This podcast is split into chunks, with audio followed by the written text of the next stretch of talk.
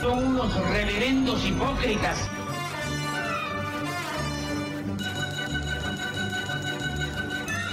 ¿Por qué no suben a la tribuna a responderme si son tan hombrecitos? Tú te puedes reír, tú puedes decir lo que tú quieras, pero tú mientes.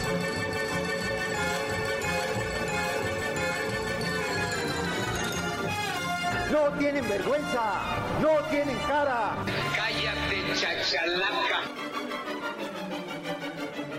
Bienvenidos a Política Nacional.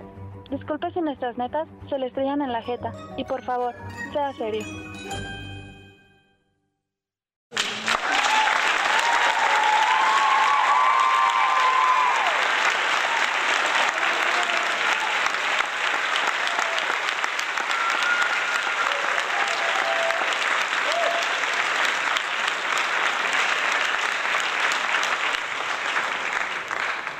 Gracias, gracias, criaturas, gracias.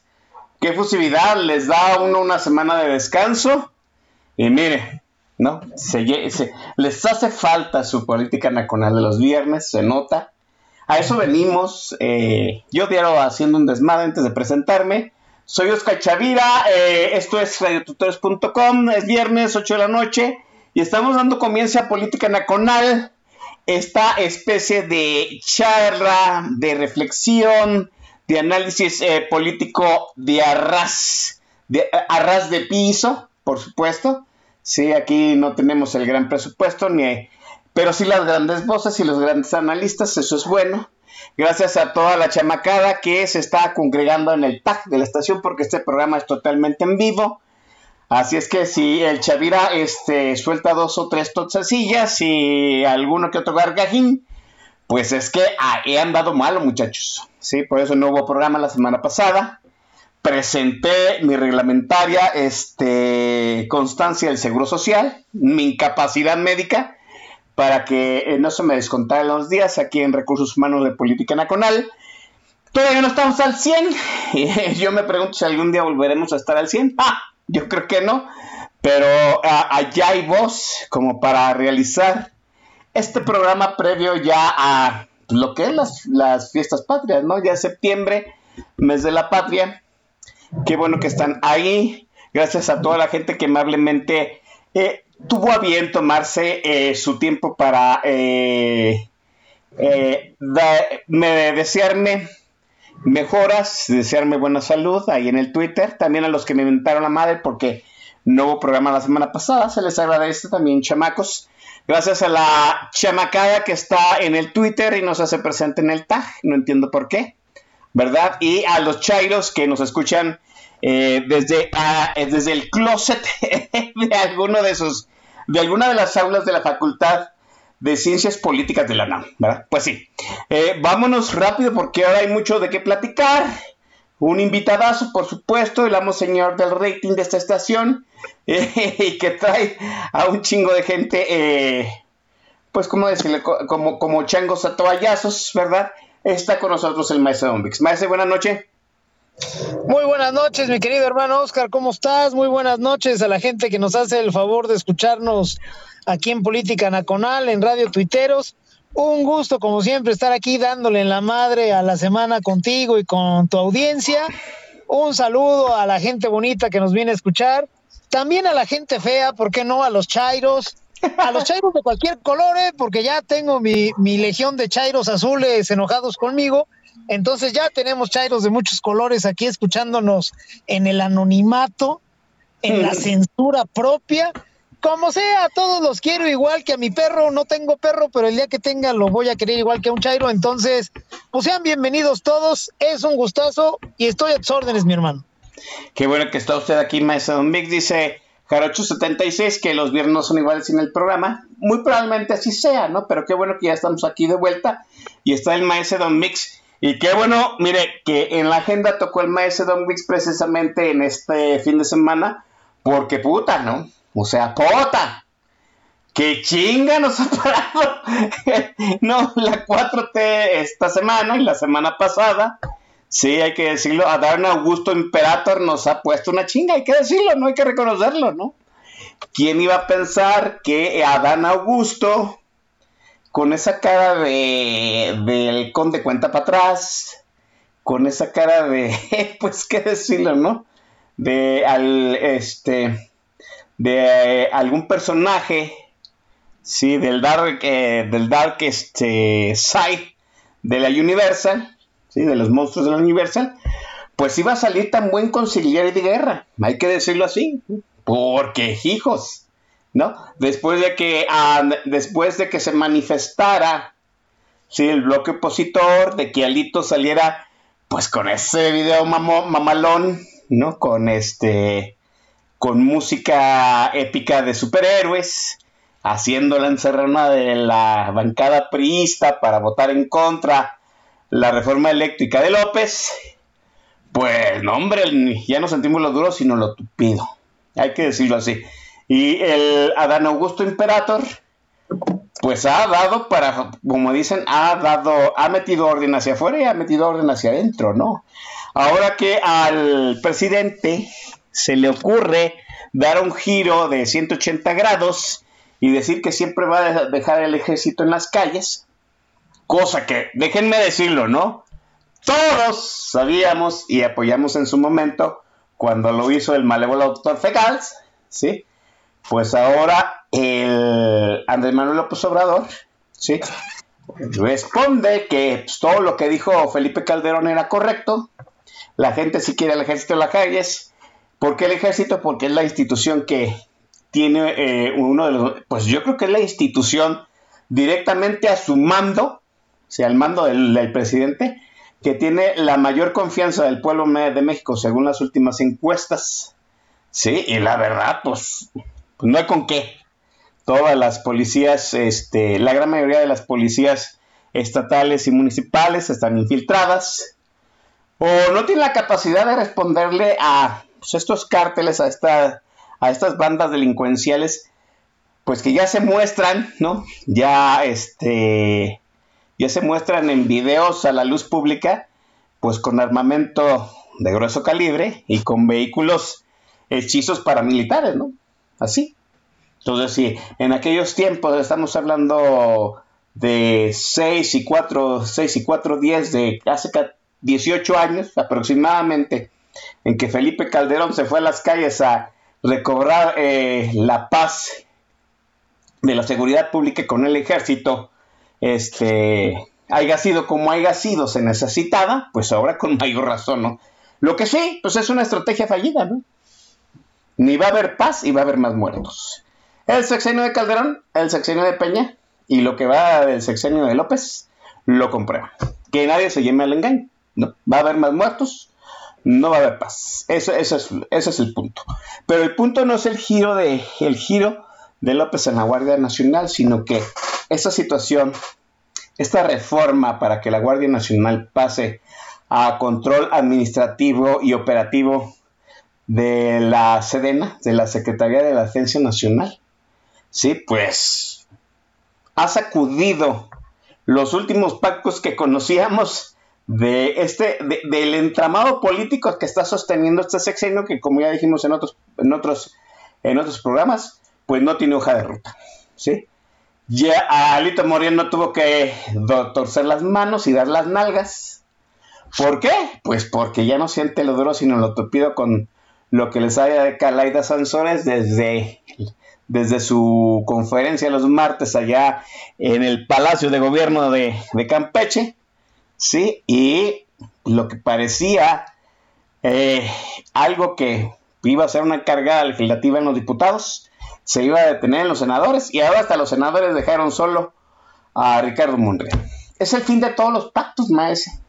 ¿Qué está, sucediendo? Se acabaron los pactos, maese. Ahora sí, todo borrón y cuenta nueva. De aquí para adelante, los que estaban amarrados, los compas de la secundaria, las, logias, las mafias, las tribus, mi bandita con los que me llevaba de bien, se acabó, maese. ¿Sabe qué?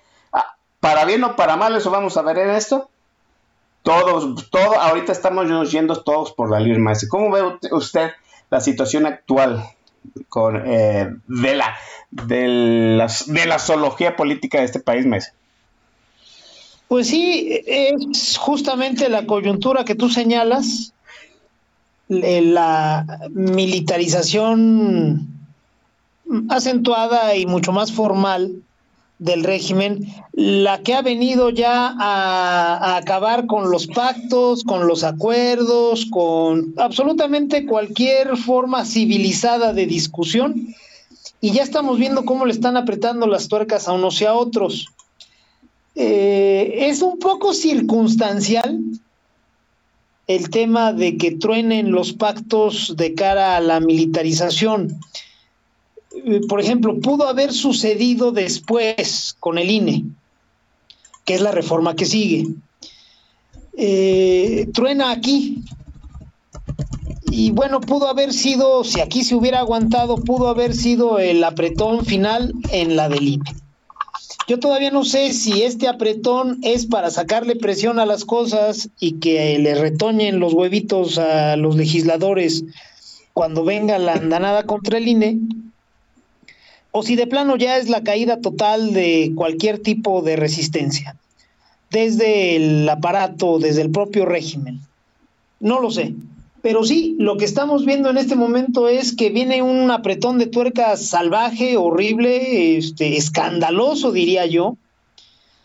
Y pues solo los que tengan muy poca cola o los que teniéndola larga, me refiero a la cola, este, tengan suficientes fichas para jugar, van a poder seguirse oponiendo no por salvar al país, sino a manera de mantener a raya al régimen y utilizando para eso las coyunturas. Eh, aquí es importante señalar, Oscar, gente que nos escucha, para, para, este tema y para cualquier otro que tratemos en esta oportunidad, eh, que la gente comprenda que nadie en la política, nadie, está eh, en ella para salvar a los demás o para salvar al pueblo o para salvar a la patria. Todos están en ella porque el poder político les representa ventajas. Sí habrá gente con cierta vocación, cómo no, que entra a la política con un afán de hacer el, la diferencia, de hacer cambios, pero no es lo más importante para ellos, para ninguno. Lo importante es, bueno, ejercer poder para tener eh, fichas, para seguir teniendo poder, para seguir ocupando espacios. Entonces, el régimen, a través de Adán Augusto, que tampoco es que sea una octava maravilla, sí se destaca junto a los demás pendejos del, del, sí. del, régimen, pues porque la vara está muy abajita. Sí hay que decir que, este, si los demás son medalla de caca, este güey es medalla de bronce, ¿no? Pero bueno, el tipo sabe, ya se vio, el combustible de Adán Augusto es la ambición personal. No de enriquecerse, porque ya también debe de haber robado como para 10 vidas, sino de verse en la silla del águila. Adán Augusto ya vio, ya calculó, ya midió a todos, incluido su primo López, y sabe que si tiene un chance en la vida, pues es esta, cabrón, y, si no se va con todo, pues no va a ganar nada. Entonces ya vio por un lado a la Sheinbaum, aunque no sirve para nada, a Marcelo, que es otro pinche inútil, sabe que tiene un enemigo en Monreal, pero pues sabe que López no le tiene confianza a Monreal, entonces pues no le preocupa tanto. Y ahí va el viejito, ¿no? Este, luciendo, porque pues está rodeado de imbéciles, y a mí me parece que la brutalidad de sus modos, eso de, de, entrar y placearse por la Cámara de Diputados, no permitiendo que iniciara la sesión hasta que al señor se le dio la gana tomar asiento después de pasear por todos lados. ¿Eh? Eso de jalar a Lito y darle un abrazo y decirle algo al oído y unas palmaditas como recordándole este, la amenaza, pues son formas muy menores de hacer política, efectivas, por supuesto. No, no, son no, formas la, muy menores. La, la, eh, el, la, imagen, maese, caló hasta las catacumbas de, de, de Bucareli. Sí, no, pues mandó el mensaje bien claro. Miren, esta es mi perra. Y vean cómo lo voy a poner a brincar. Y dentro de una semana van a ustedes a ver qué, este, o en esta semana van a ver ustedes cómo se dobla. Y sí, entonces, efectivo es pero pues bueno, yo no recuerdo a los más brutos, a los más este safios, los más violentos para ejercer el poder de los que yo llegué a conocer desde la Secretaría de Gobernación, un Manuel Bartlett, un eh, patrocinio González, un este no no fue eh, bueno sí un capitán Gutiérrez Barrios gente siniestra no los recuerdo siendo tan burdos tan torpes tan rasposos para mandar un mensaje como lo fue Adán Augusto. Eso también nos habla de que desde el régimen ya se quedaron también sin recursos eh, políticos. Ya van por la pura amenaza ya van por el amago, por este, güey, te vas a ir al bote, ya, ya no es como en otra época, como la que ellos pretenden restaurar, mensajes cifrados, en el peor de los casos, un, una frase muy, muy clara a través de un emisario con credibilidad para ambas partes. No, ya es en canal, eh, perdón, en cadena nacional, en la Cámara de Diputados mostrándose como lo que son unos pinches gángsters. Entonces, pues sí tienen poder, por supuesto, pero también hay que entender que se les están acabando los recursos. Ellos también ya están en, en pues ya traen el contador en ceros, ¿no? Ya viene nada más con el puro aire. Entonces, esto es de pronóstico reservado. ¿Qué va a suceder, Oscar? Bueno, pues vamos a seguir viendo a magos, vamos a seguir viendo quiénes aguantan más, y a partir de ese estire y afloja, de ese manotazo en la mesa, que ya es el único recurso que tiene este régimen y que Adán Augusto con todo gusto va a estar ejerciendo, pues vamos a ir viendo quiénes sí son alguien en la política mexicana y quiénes no. Alito Moreno es nadie.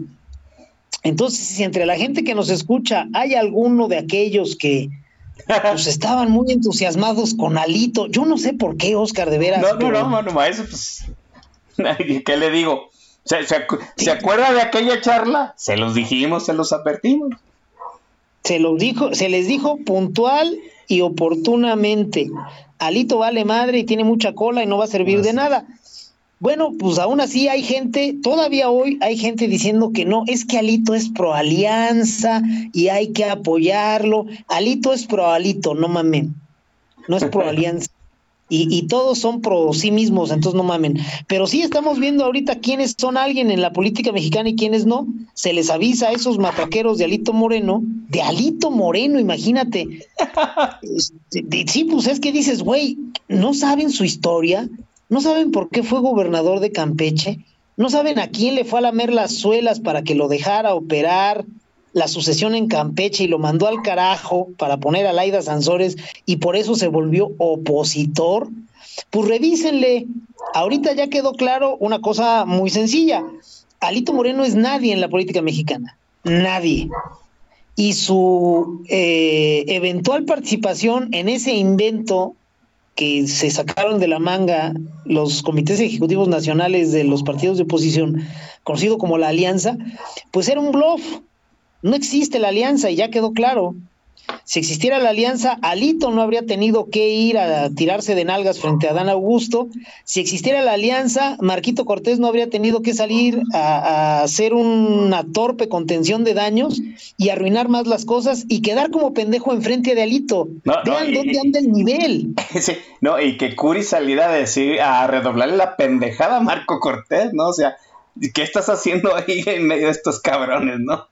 O sea, ya tuvo que salir, eh, que tampoco está bien, el gobernador Curi, con un discurso menos, este, menos presuroso que el de Marco Cortés, a decir, a ver, con culeros no, y esto está vivo y vamos a seguir chambeando y vénganse para acá. Eh, imagínate que un gobernador que lleva un año en el cargo tenga que salir en auxilio del presidente del Comité Ejecutivo Nacional, porque el presidente del Comité Ejecutivo Nacional es tan pendejo que salió a amenazar a otro pendejo como es como Alito y no consiguió nada. Nada, así es. En este momento que usted y yo estamos hablando y ustedes nos están escuchando, gente de bien, Marquito Cortés sigue sentado en su oficina viendo su teléfono, esperando a que Alito le hable y le diga, ¿sabes qué, güey? Perdóname, ya, ya recapacité. No va a suceder. Por eso tiene que salir Curia, enmendar la plana y a decir, a ver, güeyes, no, la- la- las cosas siguen, Alito no es el PRI. Lo que tuvo que salir a decir Marco Cortés, pues lo tuvo que salir a decir el señor Curi. Entonces, está muy difícil creer que va a ser el único damnificado, mi querido Alito Moreno. Ahorita con el apretón de tuercas vamos a ir viendo los demás que tienen muchísima cola, que no tienen grupo, que no tienen capacidad de operación y que se van a ir doblando. Ya lo vimos en el Senado. Eh, no he visto yo los números finos, pero hubo 71 votos a favor de que se militarice este, aún más la vida pública en México.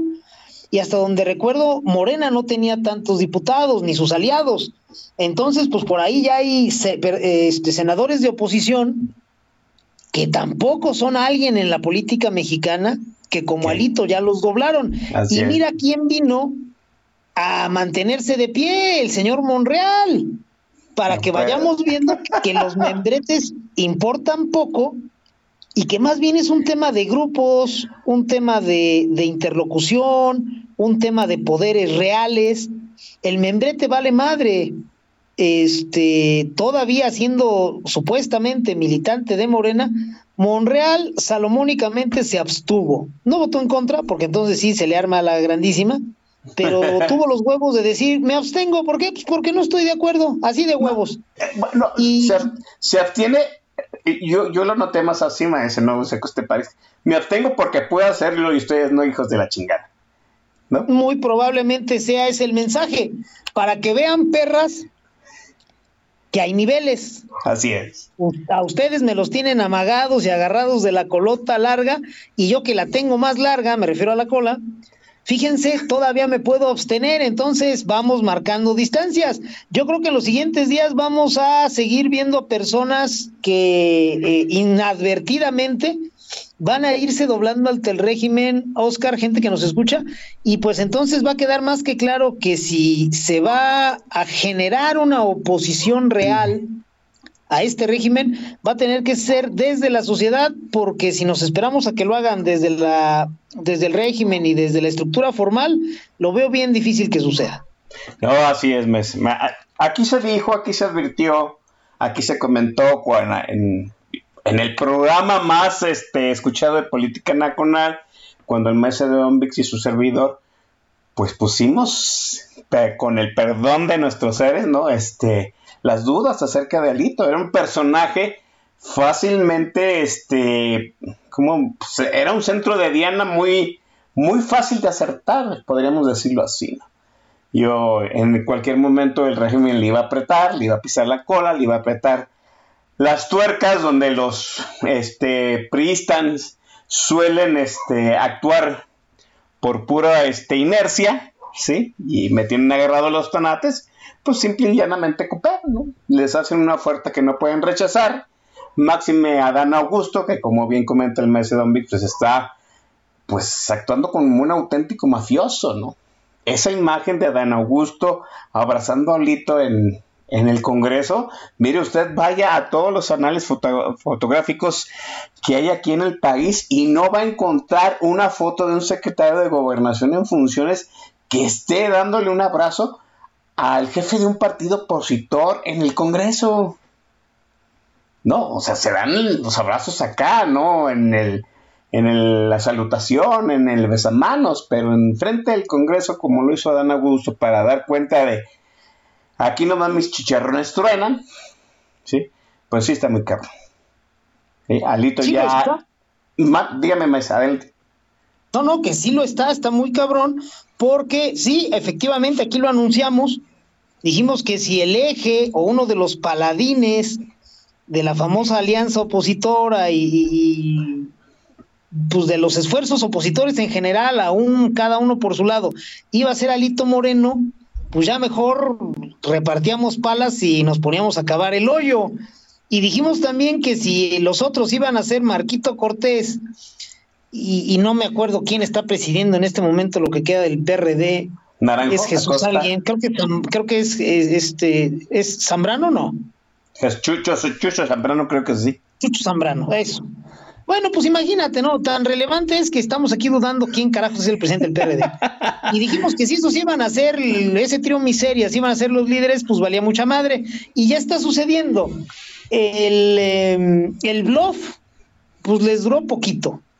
Porque, ojo, hoy estamos crucificando a Lito Moreno, porque lo merece, por supuesto, pero es porque es el tipo más visible. Junto a él, a la hora que lo abrazaron a, Dan Augusto, y junto a él, poniendo cara de pendejo, plegándose a las exigencias del régimen, estaba Rubén Moreira, este, que si alguien espesa, es, esperaba que del PRI saliera una voz suficientemente fuerte como para decir, oiga, no, son mamadas, pues era Rubén Moreira, y cómo lo ven que discreto, discreto, discreto, haciéndose pendejo, pendejo, pendejo, viendo por otro lado, no dijo nada. Entonces, pues sí está muy cabrón esto y quiero ver quiénes son los que se oponen y en qué términos lo hacen, Oscar. Bueno, tan Moreira no dijo nada y el PRI se estaba escuchando, eh, vamos, el silencio del PRI se notaba tan cómplice que Claudia Ruiz mejor fue la, la que salió a dar la cara desde el Senado. Imagínese usted qué tan, qué, qué, tan asustado está el PRI que Claudia Ruiz tuvo que salir a, cubrir ese silencio, ese, ese vacío que había dejado Alito y, y Morena. No, pues está muy cabrón. Muy, muy pues cabrón. Está, está, tristísimo, imagínate este, volvemos al punto, ¿quiénes son alguien? Pues, pues Claudia Ruiz Macié es operadora de lo que queda del grupo de Carlos Salinas, entonces ella sí puede salir a decir, no, a ver, esto no va bien, pero pues si ese es el nivel, sí la cosa pinta muy mal, gente que nos escucha, eh, sí los invito a que se vayan activando y empiecen a hacer por su cuenta y riesgo, porque la clase política que hemos permitido, que hemos validado a través de nuestro voto, que hemos eh, visto en una boleta y que no hemos sido valientes, me refiero en términos generales, la sociedad mexicana no ha sido valiente como para decir, no, ¿sabes qué? A ninguno de estos pendejos lo voy a validar. Los hemos permitido llegar a esos cargos, pues son perfiles muy inútiles tienen mucha cola, no van a poder oponerse, al menos no en los términos que exige el momento. Entonces, pues nos toca a nosotros, Oscar, gente que nos escucha. Así es, ni, ni Beatriz Paredes, que ya se destapó para la presidencia, miren, tuvo a bien jalarse un poquito de reflector como para, vamos, eh, salir a dar la cara por el PRI, ¿no? Pues sí está muy cabrón. Y, déjenme decirlo, ¿no? Este, tengo muy malas noticias para todos ustedes, chema. ¿no? No es una cuestión de que el gobierno haya apretado al hito, ¿no? es una cuestión de que el gobierno, de que eh, este régimen, de que López, de que Adán Augusto Imperator, pues ya encontraron la forma de cómo sacar las reformas constitucionales que quieren, ¿no? Ya saben, eh, es una cuestión de acupuntura política, ¿no? Ya saben dónde presionar para que para causar la tensión necesaria para que se levanten las manos en el momento oportuno que el presidente solicite. ¿Sí? El presidente, Adán Augusto, este, presiona a Alito, Alito manda a una este, diputada que nadie reconoce a mandar una reforma a un transitorio de la Constitución. Eh, de la formación de la Guardia Nacional para que la Guardia Nacional nada más se quede hasta el 2028. Papá, ¿no? Y viene la reforma electoral. Os digo yo. Y miren, se los voy a decir de una vez. Así fácil. Alito Moreno no tiene la cola, ¿sí? Que tiene todo el grupo de Domex tiemblen, tiemblen muchachos, porque Domex ya está perdido. Maese, vamos haciendo una pausa en este momento para que usted nos ilustre una vez más con su selecto gusto musical y con la curaduría de este día, Maese. Con todo gusto, mi querido hermano Oscar, en esta oportunidad, pues porque es viernes, porque pues ya estamos en el mes de la patria, porque ya nos la estamos llevando muy cachetona, pero siempre cuidando el poner buena música, auténtica poesía musicalizada. Ahora sí es un poeta. ahora sí es un poeta, pero poeta en serio. Un tipo que pues ya se nos adelantó, ya se nos filtró, pero este su recuerdo vive en todos nosotros. Una carrera musical de pues, más de 40 años, quizá 42, 43 años Me refiero, desde luego, al poeta del pueblo. Fíjate qué bonito apodo le pusieron al señor Joan Sebastián, el poeta del pueblo. Pero no les vamos a presentar esas canciones que ustedes conocen del jaripeo, de cuando ya se andaba No, no, dando a no. Maribel Guardia, no. Vamos a ir a la fuente misma de la inspiración del maestro Joan Sebastián. El maestro Joan Sebastián empezó haciendo baladas y cantándolas él, cantaba del nabo, pero pues era lo que había. Y si, a, y si a Raúl Velasco le parecía que valía la pena, salían siempre en domingo y a partir de ahí se hacían estrellas. Entonces, pues sí, sus composiciones eran bonitas, pero él cantaba del nabo y no fotografiaba muy bien, pero ching, su madre el diablo, este, le pegó y se fue para arriba. Vamos a ir con una de esas primeras baladas maravillosas del maestro Joan Sebastián. Quiero que pongan atención a la letra, es una cosa maravillosa. Este, si se empiezan a poner este, románticos, nomás este, háblenos de frente. La canción Querendones. se llama Sembrador de Amor, cuando son las 8 de la noche con 30 minutos tiempo del Centro de México. Al término de ella regresamos aquí, Oscar Chavira y el Don Mix en Política Nacional.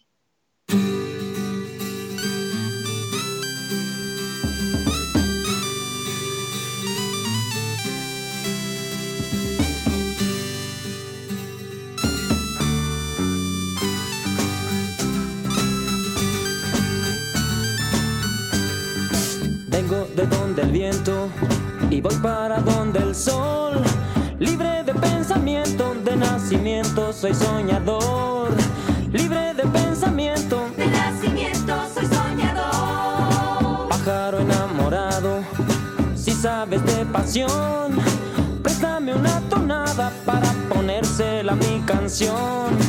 Es para mi adorada, Para llevársela a su balcón. Sembrador de amor, de amor, libre de pensamiento, de nacimiento soy soñador, libre de pensamiento, De nacimiento soy soñador.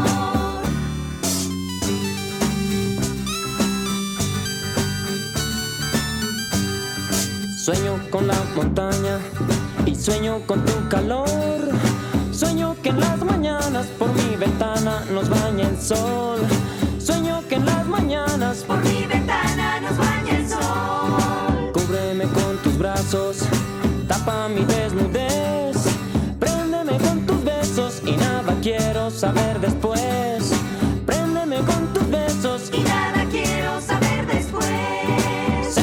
sembrador de amor, sembrador de amor. Libre de pensamiento, de nacimiento soy soñador. Libre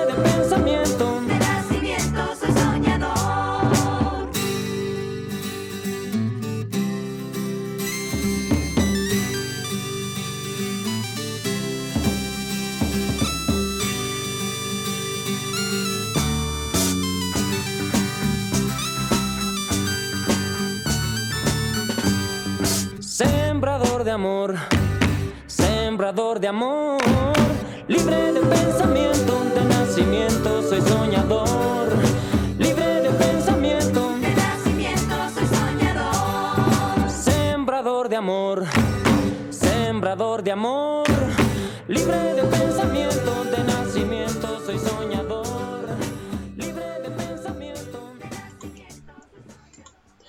Bien, estamos de vuelta aquí en Política Nacional. Ya andan haciendo jeta, ya los vi, hijos de la ch... O sea, Joan Sebastián, chamacos, un poeta, un poeta de- del pueblo, un poeta ras de, campirano, así de lo simple, de lo cotidiano.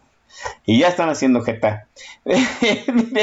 Dice Davologic, ese organito está, ese organito está más pinche que pegarle a una mujer.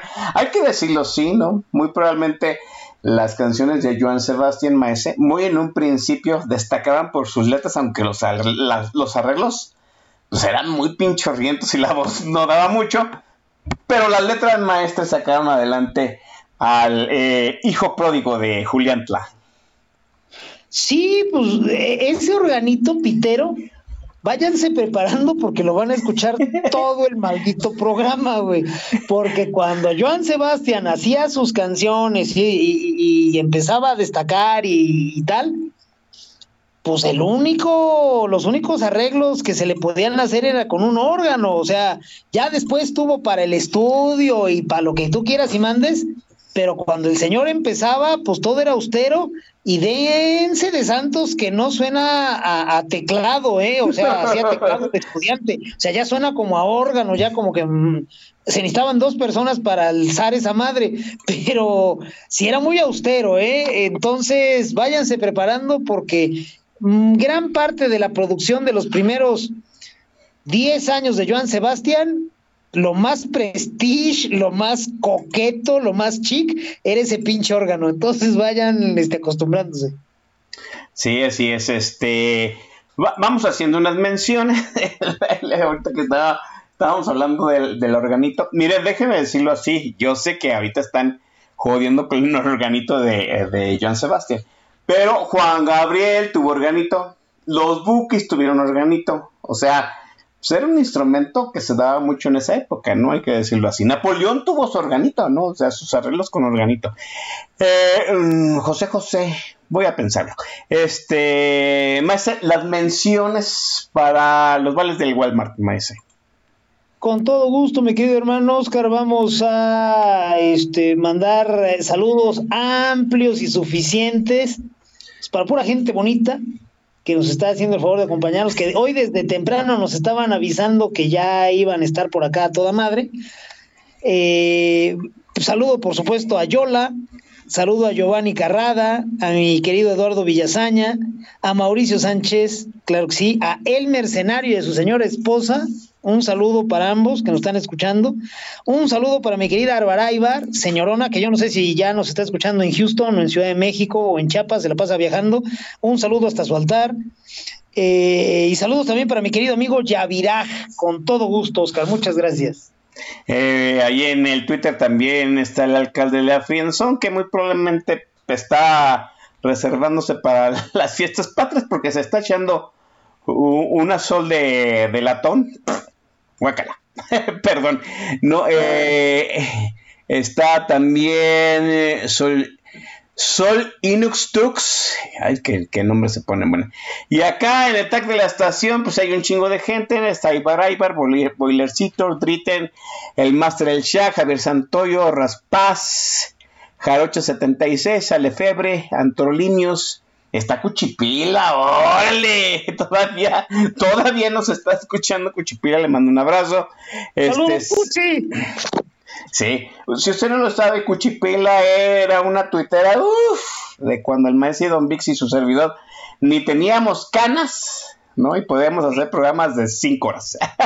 Eh, César Mid, Logic, Genaro, di- dice, dice Genaro que estamos muy siendo muy contradictorios, ¿no? Que estamos pon- poniendo sembrador de amor, hablando de cómo López Obrador nos va a venir a poner una chinga con la Guardia Nacional. Pues es, es para contrarrestar. El tema. Lord Alfie, Miquel Aquel, Tere Rubio también y Genaro, sí lo comenté, están ahí en el. Gracias a todos ellos. Maese, dice usted, aquí lo dijimos en algún momento, siempre nos preguntamos si había alianza, ¿no? Que en algún momento, en algún momento, en una de las char- charlas con mi estimado Pablo, Pablo Macluf, él definió que había un, un bloque de contención legislativo y que así se manifestaba la alianza que habían determinado los altos mandos del PRI, del PAN y del PRD. Al fin y al cabo, déjeme decirlo así, va. Es más, su servidor, el maestro Don Vic, dijimos, pues sí, sí se, manifestó, sí se manifestó un bloque opositor y muy probablemente una alianza, cuando en ese domingo de resurrección, ¿no? Todavía recuerdo que era domingo de resurrección, ¿no? Pues el pueblo, eh, desde el viernes empezamos a joder a los diputados para que uno se presentaran y dos votaran en contra. Y, y o, o cosas, ¿no? Sí se manifestó el bloque opositor, no hubo faltas, no hubo abstenciones y todos los que debían votar en contra votaron en contra. Aquí se dijo, va, Probable- probablemente nosotros hayamos menospreciado el poder de esa convocatoria que tienen los presidentes de los partidos, ¿no? qué bueno, ¿no? Pues vamos a ver hasta dónde les ajusta. Pues a mí me parece que les ajustó muy poco. Porque, pues al fin, ya vimos, ¿cómo puede ser posible que Alito, que un presidente de un partido, ¿sí? Gire también 180 grados en su posición, ¿no? Y mande a una de sus muchachas, a una de sus este, colegas diputadas, a presentar pues, lo que yo podría decir más o menos como un intermedio entre lo que propone López y, y lo que no quiere votar la oposición, que es pues, simple y llanamente que la, que la Guardia Nacional pase de la Sedena. ¿No? Y le dieron para adelante. O sea, ¿e-, ¿es una traición? Sí. Sí, es una traición. Yo no digo que sea una traición al PAN o al PRD. Es una traición a algo que el PRI ya se había manifestado como en contra del régimen. Yo todavía tenía mis, mis asegúnes con respecto a esa oposición, pero va. ¿sí? La gran pregunta ahora es, maese, ¿de qué se sostienen los presidentes de, de los partidos? En este caso, Marco Cortés, el señor Zambrano y Alito, si esa supuesta alianza ya no existe y los partidos no tienen nada más, maese. ¿No? Marco Cortés. Alito fracasa y yo creo que fracasan todos en un efecto dominó estrepitoso, maese. ¿Cómo ve? Pues mira, eh, primero la alianza no existe, al menos no como nos la han platicado. Hay una intención, y lo estoy entrecomillando, más bien es la posibilidad de que se forme una alianza, pero una alianza como tal, formal, lo que, se entiende por alianza no existe, nunca ha existido. Este, y, híjole, me quiero detener de decirlo, pero a lo mejor nunca va a existir. Por lo menos no como nos la han platicado. No tenemos un sistema que permita ya eh, las decisiones populares de esa forma. Esto es, eh, para que tres presidentes de partidos de oposición pudieran tirar línea y decir, ¿saben qué? Va a haber una alianza, vamos a ir de esta forma y tal, pues tendríamos que estar en el México de mediados de los ochentas, de finales de los ochentas. Algo así sucede de facto cuando viene la elección del 88. Rosario Ibarra, que era candidata por el partido este, del de, de, los pobres, alguna cosa así, de esos que estaban medios clandestinos. Del PAR, ¿no? Del auténtico de la Revolución Mexicana. No, eh, ahí fue este Cárdenas. Cárdenas fue el abanderado del PARM. Ah. En la elección del 88. No, doña Rosario era de un partido así comunistoide, de esos que estaban tolerados, pero bueno, una cosa terrible. Pero a lo que voy es a que en ese momento, de facto, se crea una alianza política, no electoral, porque se forma poco antes de la elección. Ya no era pues una alianza para ir a las urnas, sino que era una alianza de resistencia política. PAN, eh, el PRI escindido con Cárdenas, que contendió bajo las siglas del PARM, y los radicales y los imbañables que nunca faltan en una sociedad, con doña Rosario Ibarra en aquella especie de instituto político, eh, vieron que venía una elección de Estado y decidieron hacer una alianza política para presionar al régimen y lo hicieron desde una cuestión cupular.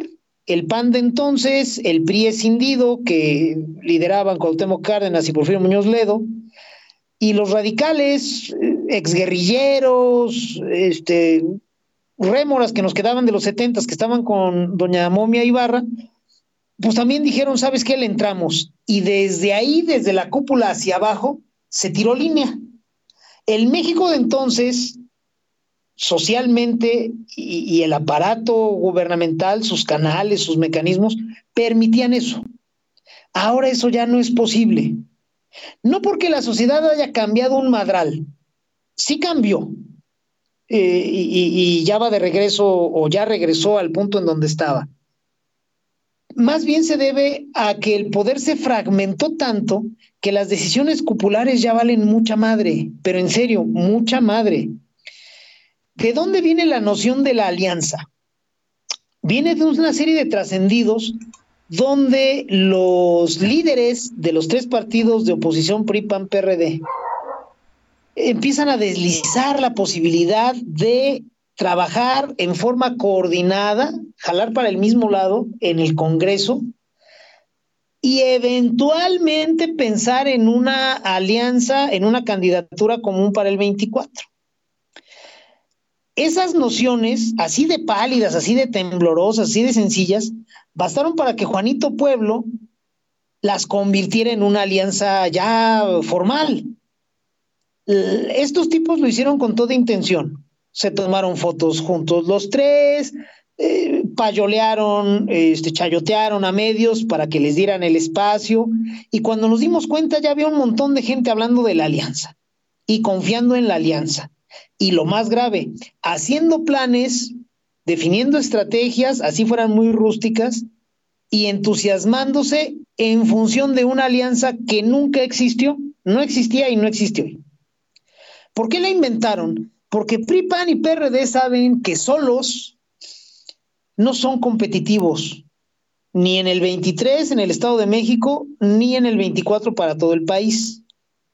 El PAN en una de esas pudiera pensar en repetir la epopeya de Fox, si se acomodan muchas cosas, si tuviera un candidato muy carismático, si tuviera mucha lana detrás, como fueron los amigos de Fox, si tuviera un grupo de expertos como el que tuvo Fox, el Bigotón González, Santiago Pando, este Martita Sagún, Lino Corrodi, todos nos ponemos de pie, que era un mago para eso de jalar lana.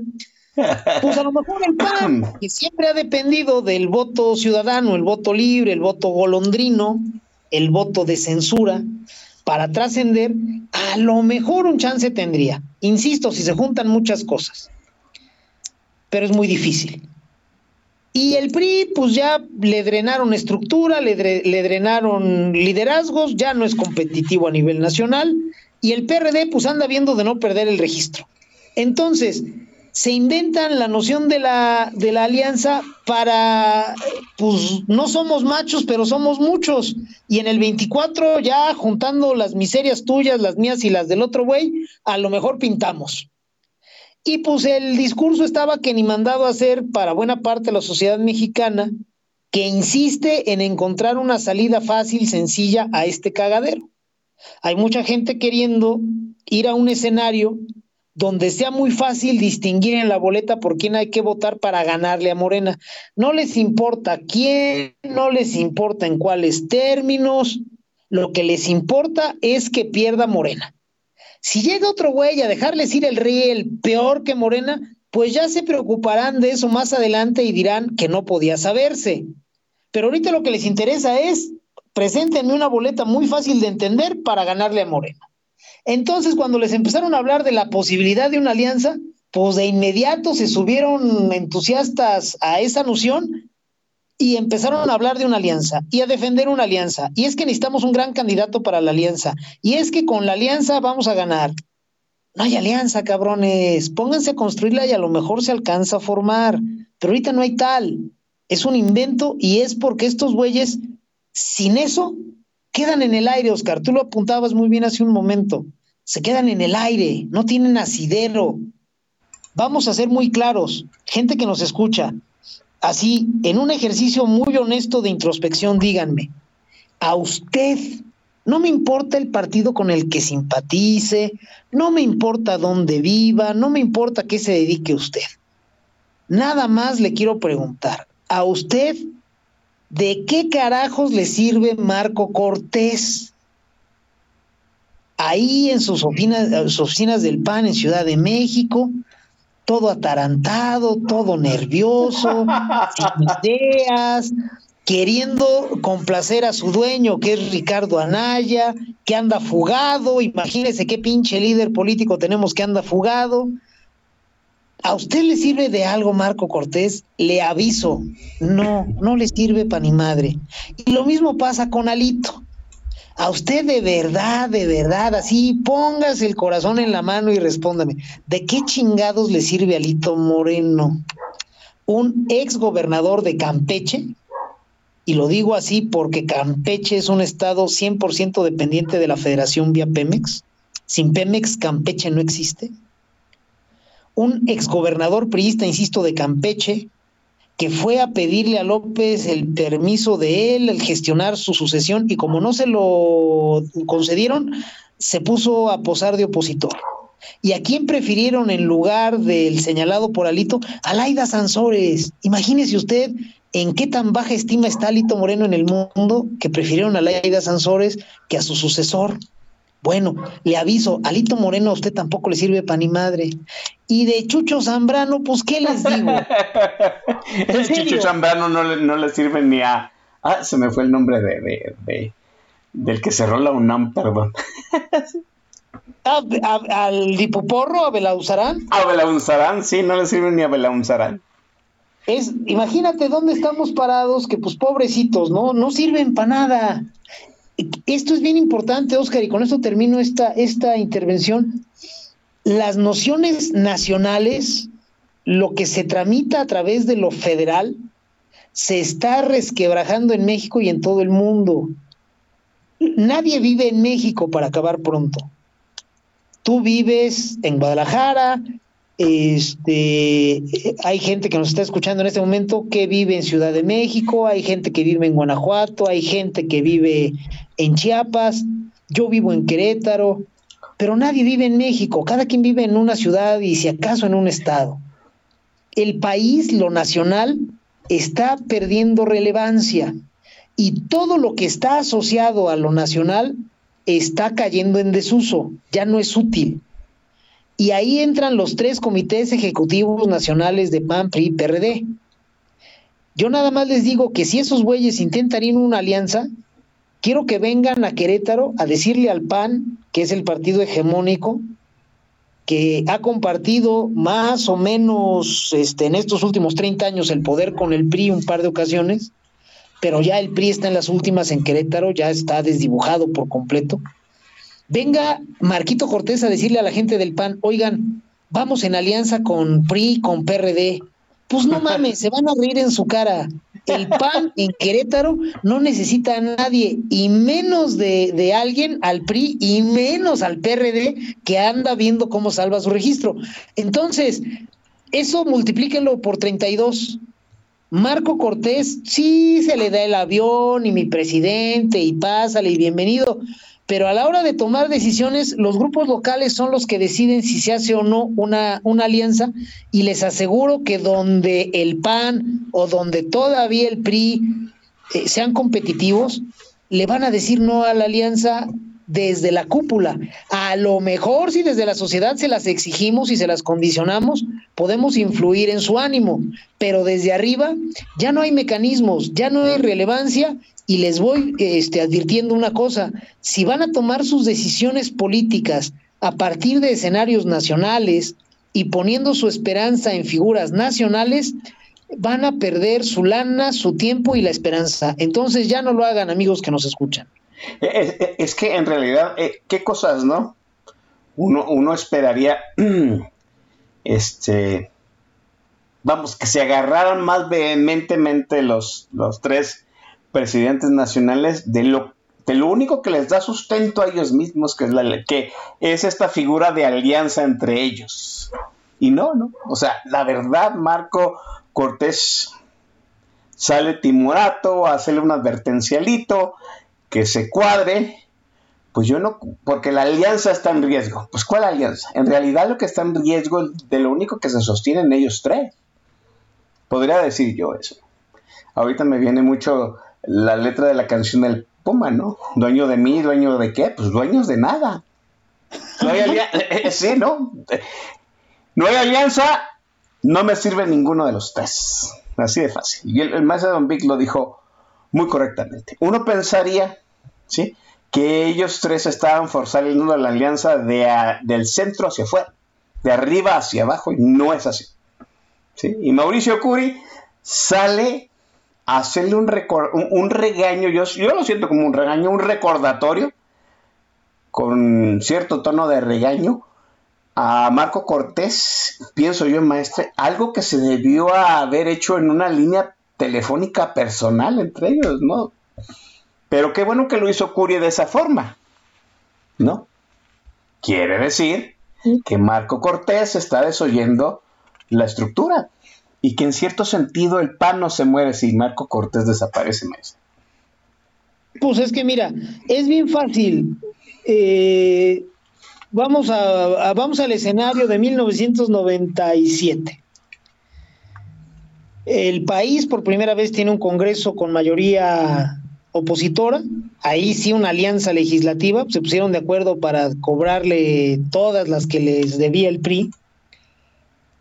Y el gobernador de Guanajuato, Vicente Fox, decide que quiere ir por la grande y se empieza a mover el solito. Y en ese tiempo, si no me equivoco, el presidente del partido era Carlos Castillo Peraza, un ideólogo, un tipo con cierto liderazgo. Y sin embargo, la sinergia, la dinámica que se generó en torno a Vicente Fox, pues terminó avasallando no nada más a Castillo Peraza, a todo el Comité Ejecutivo Nacional del PAN, y en general a la estructura formal nacional del PAN. Cuando se dieron cuenta, Fox ya era candidato, ya nada más ellos tenían que ponerlo en la boleta y si no lo ponían se les iba a armar el pedo del mundo. Así es. Estamos hablando de hace 25 años. Bueno, esa tendencia que ya se asomaba ahí, ahora es más fuerte que entonces. El hecho de que el gobernador Curi salga a enmendar la plana en los términos en los que lo hizo, dejan claro que las tensiones, las dinámicas locales pesan más que lo que pueda pesar la estructura nacional. Yo no sé si el gobernador Curi habló por teléfono con Marco Cortés, yo no sé si trataron otros personajes de orientarlo respecto a su respuesta ante la doblada de Alito Moreno, no lo sé. Lo que sí sé es que para salir a hacer esta contención de daños, pues no es una ocurrencia de Curi que haya dicho, ¿sabes qué? Este, a ver, préndete la cámara y voy a decir algo. No, eso lleva amarres, eso lleva cabildeo. ¿Con quiénes? Pues con sus iguales, con los líderes regionales y locales del PAN. Eso es un trabajo de cabildeo que empezó en el momento mismo en que terminó la, la conferencia de medios de Marco Cortés, donde salió a decir pendejadas. En ese momento todos los liderazgos regionales, locales del PAN se pusieron en acción. Oye, ¿qué está diciendo este amigo? Oye, entonces, ¿qué hacemos? Oye, entonces, ¿quién sale y en cuáles términos? Bueno, entiéndase el mensaje que lanzó hace 24 horas el gobernador Curi como una muestra de esas tensiones. En esta elección va a pesar muchísimo más la localía que cualquier eh, línea que se quiera tirar desde el centro, Oscar. Ya el, el em, mecanismo que permitía ese relámpago que llegaba del Olimpo y ¡cas! quemaba a alguien, fulminaba a otro o elevaba al de más allá, ese ya se acabó, ya no existen y cada vez van a tener menos relevancia. Así que bueno, pues quienes anden queriendo que una alianza se decida en tres oficinas de la Ciudad de México, porque eso es más sencillo y porque les quita responsabilidad, les aviso, no va a suceder ni de pedo. Quien quiera alianza va a tener que trabajarla en su colonia, en su sección, en su distrito, en su municipio y en su estado, Oscar. Con sus líderes sociales, claro, por supuesto. Eh, vamos a la segunda intervención musical del poeta John Sebastián Maese. Con esta, este rolón que con el que nos pueden censurar el programa, ¿eh, Maese? Adelante. Es una canción realmente, la gente que sí sea muy sensible, sí bájele este, al, al volumen o váyase a otra habitación o ceda a los impulsos carnales que lo van a o la van a poseer, porque la canción que sigue es realmente maravillosa. La canción se llama, fíjese nada más, es, es el extremo de la cursilería, pero vale la pena. La canción se llama Y las mariposas. Que la disfruten. Al término de ella regresamos aquí en Política Nacional. Oscar Chavira y el Don Vix. Son las 8 de la noche con 59 minutos tiempo del centro de México.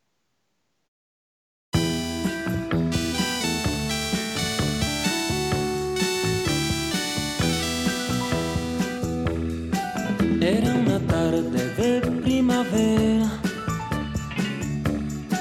cuando hasta el alma se encuentra en flor.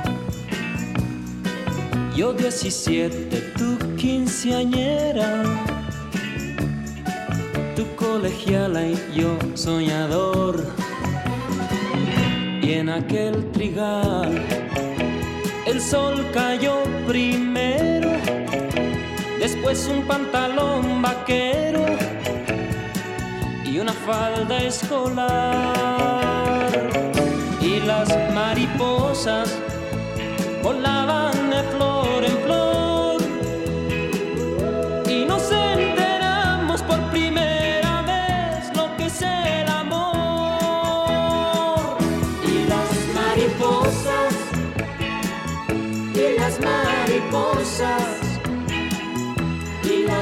mariposas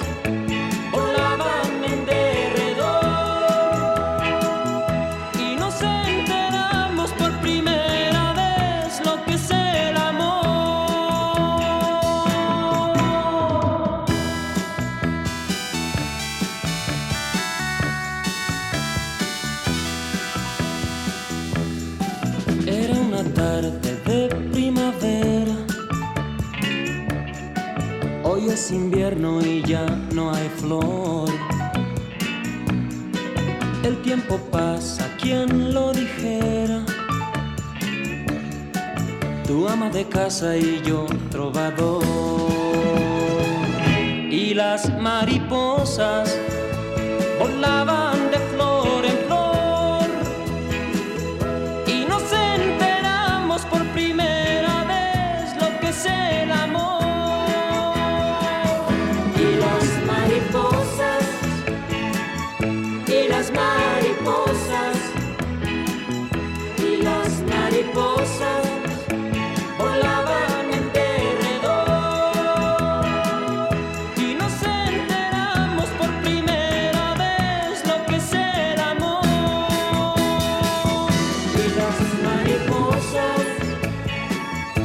Las mariposas,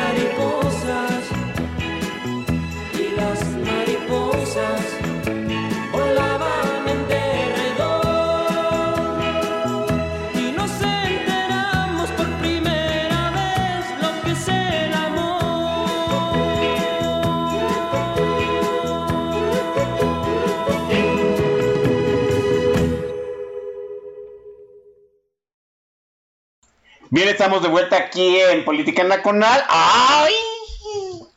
No, es, es, es un amor adolescente, pero pues ahorita como andamos, a ver si no nos cae eh, los ayatolas de lo políticamente correcto. ¿Algún adendum a las menciones, Maese? Sí, como no, por aquí eh, eh, Ale que ya le habías mandado tus saludos, ya también nos saludó en Twitter, y a Tony WMG, gracias por escucharnos, gente de bien.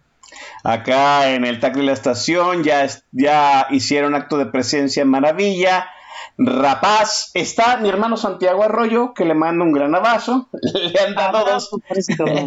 Sí, le han dado dos, que tres tallones en la pintura al Santiago, mi buen Santiago Arroyo, porque lo- los muchachos del Twitter Nerdy andan muy, muy activos, ¿no? Eh, También saben ser pasivos, pero hoy andan muy activos. Eh, oh, maese, no se ría, por favor, lo van a pensar mal. Eh, dice Dritten diputado, no te lo vas a... Nada, nada, nada, ok. Nada. Mire, ¿sabe qué sucedió? Sí. Antes de que se presentara siquiera la propuesta de la Guardia Nacional, que, que déjeme decirlo, ¿no? La propuesta de la Guardia de, de pasar administrativa y operativamente la Guardia Nacional a la, a la Sedena, a la Secretaría de la Defensa Nacional, fue una, una enmienda que propuso el presidente que se votó fast track. ¿Sí?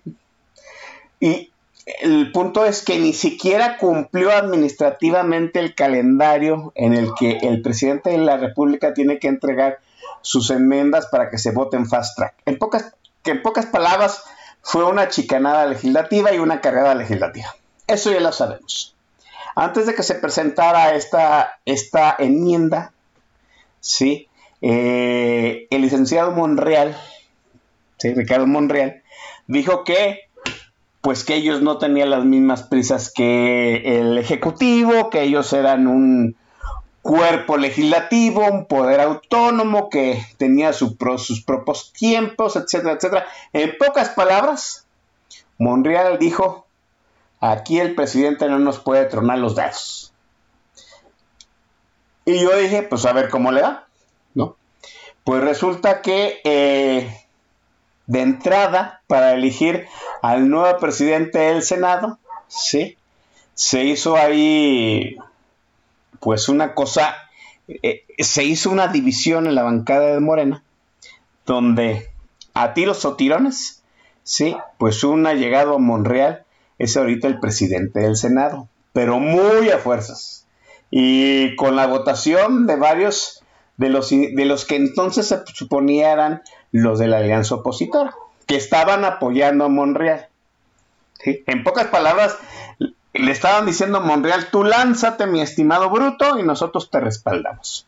Monreal se vio esa semana engallado, hay que decirlo. Impuso a su, a- para ser presidente del Senado. Luego, en pocas palabras, le dijo al presidente que no le podía tronar los dedos a él. ¿Y saben qué pasó? Adán Augusto Imperator pasó, pasó lo, ya aprobado por la Cámara de Diputados para que doña Olga hiciera nuevamente su, su función de eh, mandadera. Doña Olga juntó a las dos comisiones que tenían que revisar la propuesta. Sí. Y le dio fast track. En la votación, sí, como nos está comentando acá Villasana, sí, todos los senadores de Morena se alinearon con el presidente. En pocas palabras, no hubo quien apoyó a Monreal, ¿sí? Para que esta propuesta tuviera la discusión, tuviera el análisis, la reflexión suficiente y se lo aprobaron fast track. Monreal se quedó solo con una abstención. Sí, la abstención dice mucho, es cierto, ¿no? A mí el presidente no me tronan los dedos. A ustedes, gatos, los tienen agarrados de los tanates, pero a mí no. Pero lo cierto es que Monreal se quedó solo, maestro. Es la primera votación donde Monreal dice que se va a actuar de una forma y lo dejan solo. Vamos, ni siquiera lo acuerparon los de la alianza opositora, porque pues ellos también ya estaban acá hechos un desmadre con lo que había hecho Alito. Pues es que mira, eh, eh, a mí, perdóname, a mí me quedó claro cuando viene este asunto de nombrar al presidente del Senado y que por ahí no había los votos suficientes y Mon- Monreal llama a la cordura. Gente de la oposición le dijo a Monreal, mira, te apoyamos para que tú seas presidente, pero te vienes con nosotros, cabrón. Sí era una apuesta muy arriesgada, pero yo creo que ese era el momento de quiebre. Si Monreal pretendía este, ganarse el respeto y mantener sus fichas en la mesa, ese era el momento para decir, ¿sabes qué? Va, vámonos. O sea, ya vamos a ver de veras quién puede convocar más gente, el régimen o yo. En el momento en que no lo acepta, sí consigue votos para este, que quede ahí su achichincle de presidente del Senado, pero ya no fue el Monreal de otras ocasiones. Entonces, cuando viene este tema de la este, orden de Adán Augusto de no, pasa rápido, todos en Morena se zafan y ya también algunos de la oposición dijeron, bueno, pues si este cabrón, este, teniéndola rebotando en el área grande, nada más para ponerle un madrazo, no quiso jalar con nosotros, pues ya no va a jalar más adelante. Entonces ya ni para qué le andamos dando juego. Monreal está en una situación bien incómoda. No Sí. que esté en riesgo, pero sí está en una situación muy incómoda porque ya no puede regresar al redil de López y vaya, de cara a los medios, ya no puede regresar al redil de López y tampoco puede empezar una fuga hacia adelante porque ya le habían tendido el puente para que lo hiciera y no lo, no lo hizo. Se quedó como el perro de las dos tortas. se está quedando como el perro de las dos tortas. En política los escenarios son muy cambiantes, entonces las cosas no suceden de un momento a otro. Pero sí se, ya está él en esa dinámica y corre el riesgo de que antes de que termine el año, pues se reduzca a cero. Ahora se quedó con una abstención. Sí. Está bien, manda un mensaje y órale. Él se reunió, eh, no recuerdo si fue a principios de esta semana, con Adán Augusto a desayunar. Pues sí, algo habrán negociado, algún acuerdo habrán llegado. Adán Augusto le puede haber dicho, ¿sabes qué? Este, no muevas mucha, mucha, mucho el agua, tú te abstienes, está bien, no, no vayas a poner todo tu talento en contra del presidente, porque entonces ya viene una ruptura y shalala. En los términos en que lo hace Adán Augusto, ¿no? Muy primitivo, eh, amenazando. Y a lo mejor a Monreal le pareció, pues sí, pues ándale pues, güey, pues no le voy a echar muchos kilos, pero finalmente mi, mi chalán quedó de presidente en el Senado, entonces en cualquier momento puedo hacer valer algo. Pues sí, este, dependiendo de cómo se presenten los escenarios, Monreal tendrá fichas más o menos de las que tiene ahorita, pero sí está en una situación incómoda porque si este régimen ya está en un proceso de colisión, como yo lo entiendo, eh, si ya Dan Augusto sacó el garrote, si ya el propio Dan Augusto se vio con posibilidades de ser el heredero y de, de serlo o de ser designado depende, pues no nada más su, su vida política, sino también las espaldas de López, pues el señor va a hacer lo que tenga que hacer para ser el indicado. Y si tiene que ir a amenazar a un peso pesado, como puede ser Monreal, pues lo va a hacer. Sí estamos en época de traiciones, más que de traiciones yo hablaría de ajustes, porque en política nadie está viendo por la patria, lo decíamos al inicio, nadie está viendo en primer término por la sociedad o por los votantes, para nada. Cada político relevante en este país está viendo por sí mismo y por su agenda, y después por la de su grupo y sus cercanos, y después por el sistema, y después por las razones de Estado que puede encontrar, y si todavía le queda aire, por la sociedad. Entonces, lo que vamos a estar viendo más que traiciones van a ser ajustes bruscos y no es un eufemismo, porque vaya, el hecho de que veamos a alguien en términos ríspidos con otro personaje no quiere decir rompimiento, que es lo que tendría que implicar la traición. Eh, los políticos en general y los mexicanos en particular tienen un chingo de tolerancia y son súper flexibles a los pleitos y a los desencuentros. Saben que hoy, pues el escenario es uno y a ti te conviene X y a mí me conviene Y. Pero mañana anuncian algo, se muere alguien, lo que tú quieras y mandes, el escenario cambia y a lo mejor a los dos nos conviene lo mismo. Entonces, más que hablar de traiciones y de rompimientos, yo hablaría de divergencias propias de que no haya disciplina partidista, de tener a un pendejo en el en la silla del águila pues estos cabrones son flexibles y saben que los escenarios van a estar cambiando bruscamente de aquí hasta este septiembre, octubre del 24. Entonces, pues sí, este hay rompimientos mediáticos, pero debajo del agua yo creo que vamos a seguir viendo nexos más o menos funcionales, Oscar. A, a mí lo que me preocupa, maese, es que se están viendo este modos ya muy primitivos. Muy toscos, muy burdos, muy torpes. O sea, eh, ya no se están cuidando las formas. Como usted dice, yo creo que a, Mon- a Monreal muy probablemente le han le hayan permitido, ¿no? Quedarse con esa pequeña islita de dignidad, pero sí lo veo que se está quedando como el perro de las dos tortas. Lo, lo que más me asusta, maese, es que este, este, este escenario burdo, torpe, muy proclive a alguna traición, alguna puñalada trapera muy, muy artera, pues yo creo que es el escen- escenario que favorece a, a Dan Augusto Imperator, ¿no? O sea, mire, esta última sema- estas dos últimas semanas, sí, a, a nosotros ya, nada, ya no nos importó, uno, ni la mañanera, y dos, las giras de Claudia Sheinbaum. ¿No? ¿Quién, Sí, no, es la pues. ¿Quién es la figura central de esas últimas dos semanas? Adán Augusto. Habla, sonríe, sale en la foto, abraza, tiene reuniones secretas. Sa- ¿Sabe qué me parece, maestro? Eh, decían, eh, dicen los, los, los conocidos, que los dos últimos años del sexenio de López Mateos, López Mateos sufría fuertes migrañas, eh, por días estaba incapacitado mentalmente para ejercer la presidencia y su secretario de gobernación, pues era el que dirigía el país, Díaz Ordaz. Y Díaz Ordaz creó el escenario perfecto para que pues no hubiera de otra más que el dedazo le cayera a él. Adán Augusto puede estar operando en ese mismo sentido, ¿no?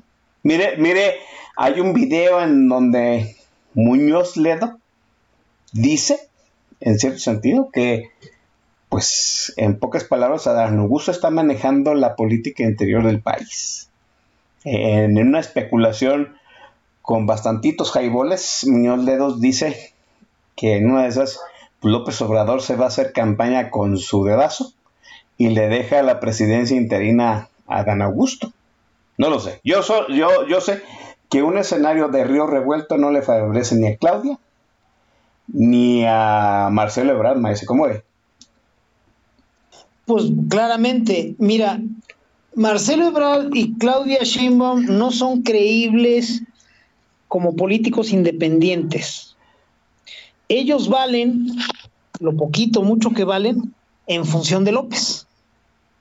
No valen por sí mismos, pues hay que decirlo con, con todo respeto, como diría el pendejo de López.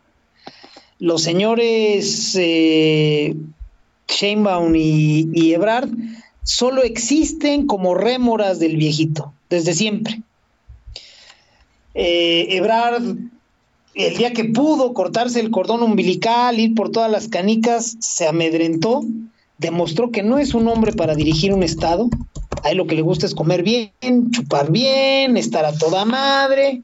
Y este, las decisiones feas, difíciles, la disciplina que implica gobernar, pues no es lo de Ebrard. Y Sheinbaum, pues es una inútil. Ella entra a la política a manera de, suplente de su esposo en aquel entonces, Carlos Imas. Cuando era jefe de gobierno López, Imas era uno de sus principales operadores y lo agarraron con, con bolsas de basura llenas de billetes, ¿no? Fue el equivalente a Bejarano, solo que el escándalo de Bejarano fue más mediático y por eso de Imas no se hizo mucho ruido, pero tuvo que salir del entorno de López y la que entró a hacerse cargo de los compromisos de ese grupo, pues fue su esposa, Claudia Sheinbaum. Entonces, ninguno de ellos dos es creíble. Adán Augusto sí. Adán Augusto, pues tiene la trayectoria y tiene la pinta, sí, pues en gran medida sus oportunidades se han derivado de ser cercano a López, pero el viejo, pues es cabrón, cabrón en el sentido de pinche criminal, no le tiembla la mano. Él puede gobernar faltando López. Entonces él puede ser una opción más clara para los grupos. A mí me parece que, eh, vaya, hace 30 años, no de 30 años, que un presidente mexicano no puede nombrar a su sucesor. El último presidente mexicano que pudo nombrar a su sucesor fue don Miguel de la Madrid. Así a es. partir de ahí ya no hubo manera. Hay mucha gente que sigue pensando en el presidente de la República Todopoderoso, pero pues ya no existe. Salinas no lo pudo nombrar, le matan a Colosio, le matan a Ruiz Macié, me lo ponen en paz. Cedillo, por más que hubiera querido nombrar un sucesor, No sus tenía. labores como presidente no tenía. El PRI le pone la bastida, pues sí, güey, pues hay para lo que le alcance. Le toca, en tanto que priista o presidente priista, le toca alumbrar una alternancia y nombrar ganador a Fox. Después Fox trata de hacer de su delfina Santiago Krill, El charrito Y pues, totalmente palacio. Sí, pues sí. el carrito totalmente palacio, que en esa época se dedicaba a sembrar niños como si fueran zanahorias. Todo se destapa cuando le siembra uno a Edith González. Un saludo a la señora. Y entonces el tema es que Fox tampoco pudo alumbrar a su sucesor cuando se dio cuenta. El chaparrito Calderón, subido en los hombros del licenciado Tolete, Ramírez Acuña, y todos nos ponemos de pie, Así es. este, le secuestró la candidatura, entonces tampoco Fox pudo nombrar al sucesor. Calderón menos. No, Calderón quería que su sucesor fuera Ernesto Cordero, imagínese. ¿Qué de tan los seis jodido mil estaba pesos. Ernesto? O sea, el de los seis mil pesos, el secretario de Hacienda que sé que con seis mil pesos lo hacías al mes. Bueno, ese pendejo en la primaria fue barrido, escúcheme, barrido por Josefina Vázquez Mota. Sí. No mamen. Una piedra habría sido más competitiva y sin embargo perdió ante José Simia. Bueno, Calderón tampoco pudo nombrar a su sucesor. Transó con Peña Nieto, dejó solo a Josefina sin lana, sin apoyo, y ya sabemos lo que pasó, ¿no? Peña Nieto tampoco pudo nombrar a su sucesor. Cuando se da cuenta de cómo vienen las cosas, pacta con López, mandan al matadero a Pepe Mid, Pepe Mid dice, ándele pues, pues este, en una de esas, a ver qué sucede, yo me lanzo. Entonces, si desde Salinas, presidente poderosísimo, Cedillo, uno de los pocos estadistas que ha tenido esta pinche especie de país, Fox, que fue el, el- el paladín de la alternancia, no pudieron alumbrar a su sucesor. ¿Por qué López sí podría? La decisión va a ser de grupos, Oscar, gente que nos escucha. ¿Quién les garantiza a los grupos orden primero? Por eso lo que tú decías es muy correcto. En la medida en que se pongan los hechos medios turbulentos, más va a crecer en un primer momento la figura de Adán Augusto. Porque ya López no se va a poder entercar con Sheinbaum y con Marcelo. De esos dos pendejos no haces uno en momentos de apremio. Así es. Pero ojo, si las cosas se descomponen más, entonces a Dan Augusto ya no le va a alcanzar el perfil para los grupos. Tampoco. Y el que se va a perfilar es Monreal. Por descarte. Monreal tiene interlocución, sí, por descarte, la típica. A ver, yo quiero a Sheinbaum y a Marcelo. No, señor, no mames, las cosas están de la fruta, olvídese. Bueno, vamos con Adán Augusto. Si las cosas se quedan en un nivel mediano de, de- de descomposición del ambiente, Adán Augusto puede seguir siendo viable, puede seguir siendo la mejor opción, porque es pendejo, pero no tanto. Es violento, pero no tanto. Tiene interlocución, pero no tanta.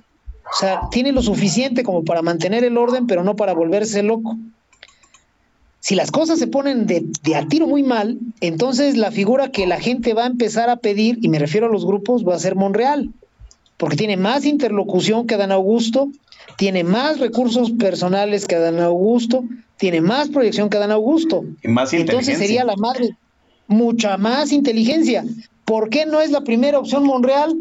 Porque saben que ese güey en la presidencia de la República, con tanta gente que, con la que tiene interlocución, en, en el Congreso, por ejemplo, sería un tipo prácticamente inmanejable. Entonces, pues va a ser su, su opción nuclear del sistema, el señor Monreal, que quizás es a lo que le está apostando.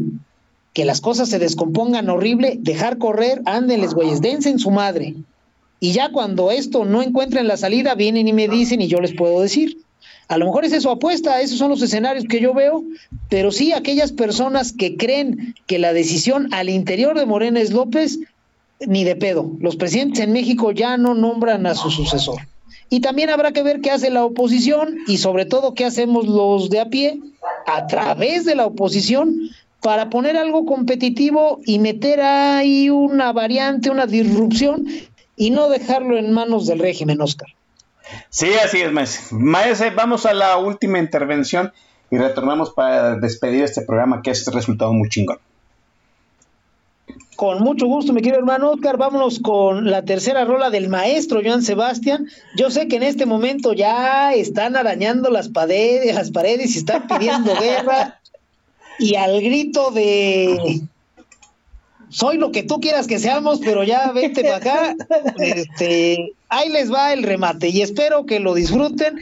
La canción se llama Hasta que amanezca. Cuando son las 9 de la noche con 24 minutos tiempo del Centro de México, al término de ella regresamos aquí en, Política Nacional, Oscar Chavira y el Don Bis.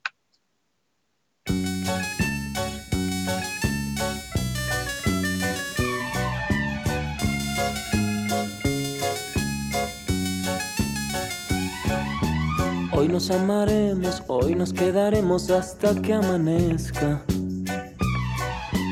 Hoy lo viviremos y que nos importa que absurdo parezca. Nos amamos, esa es la verdad. Nos queremos, es la realidad. Lo demás, ¿qué importa? Hoy nos amaremos, hoy navegaremos con el alma abierta. Olvida la gente, ellos ya no existen al cerrar la puerta. Este amor no es fácil de encontrar, no lo vamos a sacrificar, no mi amor.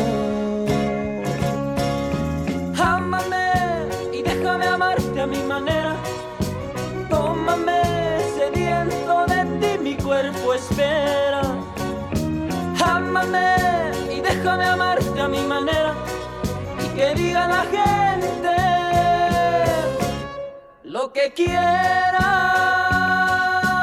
La la la la la la la la la la la la la la la la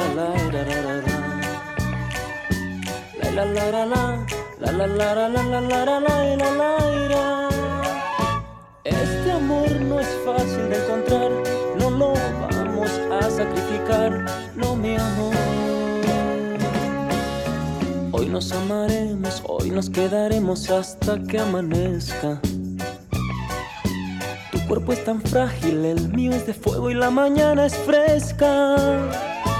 Es propicio el tiempo para amar, no lo vamos a desperdiciar, no mi amor. Ámame y déjame amarte a mi manera. Tómame sediento de ti, mi cuerpo espera. Ámame y déjame amarte a mi manera. Y que diga la gente lo que quiera. Ámame y déjame amarte a mi manera. Tómame sediento de ti, mi cuerpo espera. Ámame y déjame amarte a mi manera. Y que diga la gente lo que quiera.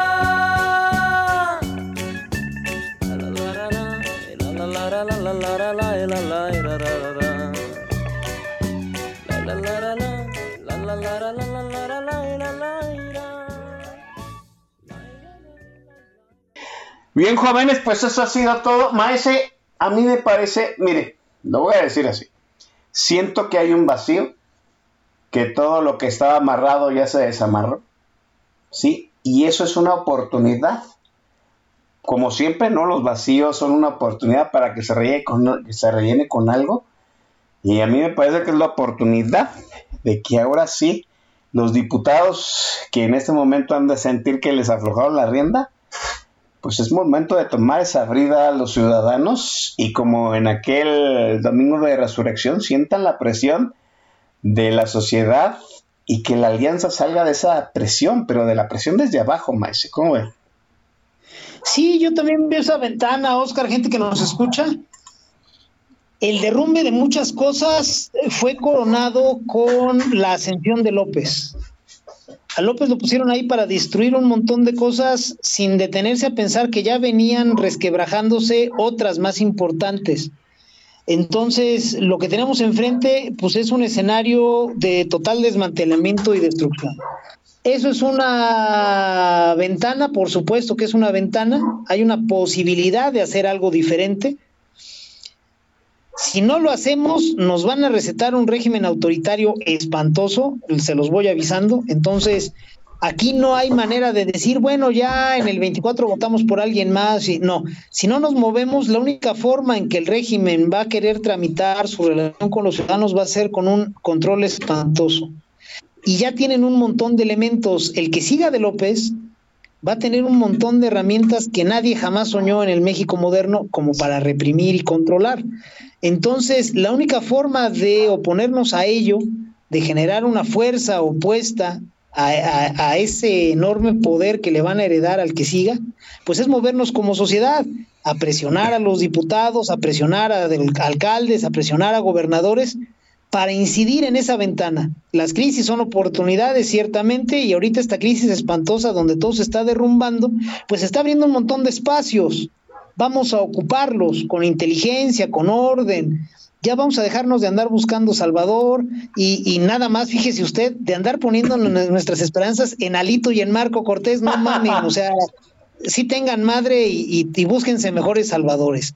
Gracias por, la oportunidad, mi querido hermano Oscar. Este, el, el escenario no viene bien, pero aquí no perdemos el optimismo y yo sé que vamos a salir adelante. Mientras haya otro día más, habrá posibilidades. Maestro, maestro, le agradezco enormemente haber estado el día de hoy. Todos estos programas, todos estos años, como siempre, un honor tenerlo aquí en Política Nacional, maestro.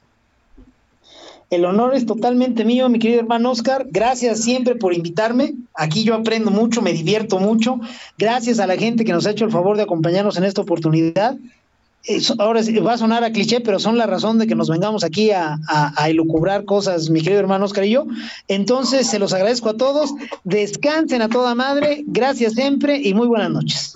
Muy bien, jóvenes, la semana que entra, el 16 de septiembre, yo me propongo hacer programa, pero no sé si vaya a haber invitado, así es que estén muy atentos a la cuenta de Política Nacional o a la cuenta de su servidor, arroba Oscar-Chavira, y ya les estaremos diciendo si sí o si no hay convocatoria para que vengan a cobrar vales. Nos vemos, jóvenes, cuídense.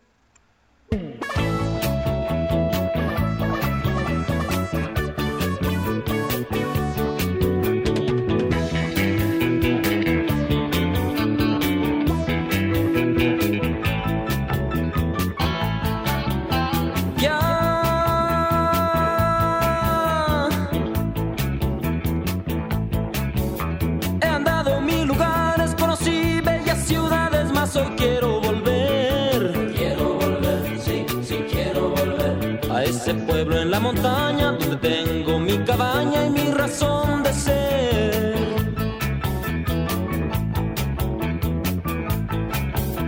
Como añoro, como extraño mi caballo, mi rebaño y mi perro fiel. Quiero volver, sí, sí quiero volver. Con mis padres, mis hermanos, mis amigos, mis paisanos, yo quiero